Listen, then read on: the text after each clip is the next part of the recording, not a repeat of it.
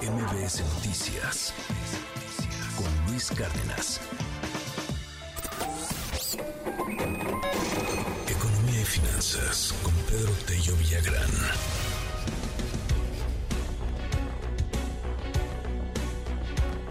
Siete de la mañana con 50 minutos y ya está en la línea telefónica de MBS Noticias. Pedro Tello, me da mucho gusto saludarte. ¿Cómo estás? Muy buen día.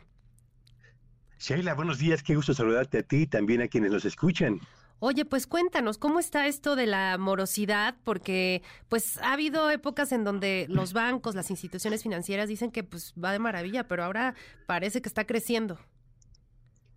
Fíjate que el Banco de México presentó recientemente su reporte trimestral sobre el comportamiento del financiamiento en la actividad económica nacional.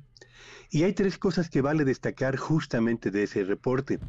El primero de ellos es que en el tercer trimestre del año, el crédito al consumo, es decir, aquel que se ejerce a través de las tarjetas de crédito, los préstamos de nómina o los préstamos de tipo personal,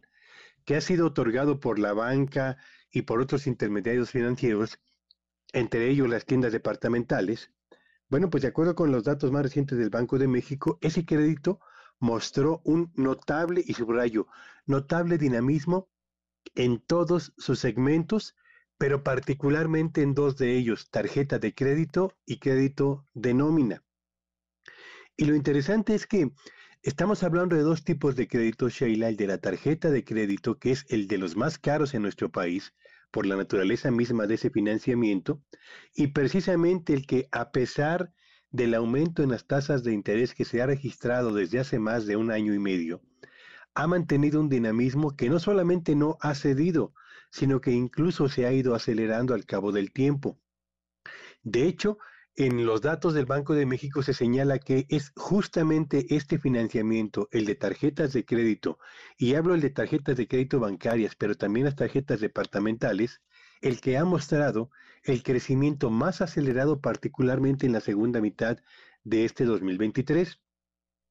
Y aun cuando la morosidad, la morosidad o el porcentaje de impago de este tipo de créditos, hablo de los tarjetos, del crédito de tarjetas de crédito, ha aumentado eh, prácticamente en la mayoría de los márgenes de segmentos de ingreso, es decir, de ha aumentado entre los de mayor ingreso, entre los de ingreso medio, pero también entre los de ingreso más bajo.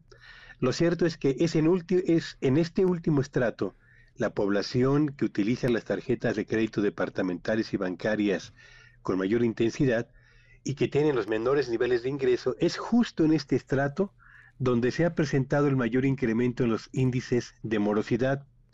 Y aun cuando el Banco de México señala que no se trata todavía de un porcentaje de morosidad que genere gran preocupación entre los eh, en, las instituciones bancarias, lo cierto es que el ritmo de avance que empieza a cobrar parece ser un indicador que llame a precaución, uno, por cuanto al otorgamiento de más tarjetas de crédito, dos por la ampliación de los montos de financiamiento asociados a cada una de las tarjetas y tres y particularmente por lo que tiene que ver con la revisión de los estados de cuenta de quienes teniendo los estratos de ingreso más bajo empiezan a presentar justamente problemas para pagar a tiempo. Y me parece que esta es una llamada de atención muy oportuna porque no hemos terminado todavía el año y hay quienes todavía estamos utilizando las tarjetas para los regalos de Navidad para las compras de fin de año y habría, habría que recordarles que en enero, la famosa cuesta de enero, va a representar un desafío muy importante para las finanzas personales, pero también para las finanzas familiares. Y si usted no ha hecho un uso apropiado, uno, de su aguinaldo, pero sobre todo dos, de su capacidad de pago de tarjetas de crédito o del crédito a nómina o del crédito personal, Cuidado porque las tasas de interés se van a mantener elevadas por lo menos durante el primer trimestre del año y eso en condiciones de una inflación que va a despegar como ya lo ha venido haciendo desde noviembre pasado y se va a extender a enero, febrero y seguramente también a marzo, puede generar problemas crecientes para la administración de las finanzas personales y por supuesto de las finanzas del hogar, entre quienes teniendo los menores niveles de ingreso empiezan a hacer un uso que parece excesivo de la tarjeta de crédito. Ahí está esa primera llamada de atención para que instituciones bancarias y tiendas departamentales cuiden el manejo que se realiza con sus tarjetas a fin de evitar que estos índices de morosidad que empiezan apenas a despegar se conviertan en un problema potencial mucho más serio en los próximos meses, Sheila. Así es, Pedro, y también yo creo que varios puntos, uno de ellos que si ya tenemos deudas, si ya está costando trabajo hacer frente a ellas, pues evitar sacar más tarjetas de crédito, porque muchas personas lo que hacen es, ah, pues me están ofreciendo otra tarjeta de crédito en otro banco, pues voy por ella, ¿no? Y entonces ya no es una deuda, ya son dos deudas o muchas más, y esto se vuelve una bola de nieve y pues ahí es donde caen en la morosidad, porque pues si no puedes pagar una, menos vas a poder pagar dos o tres o más.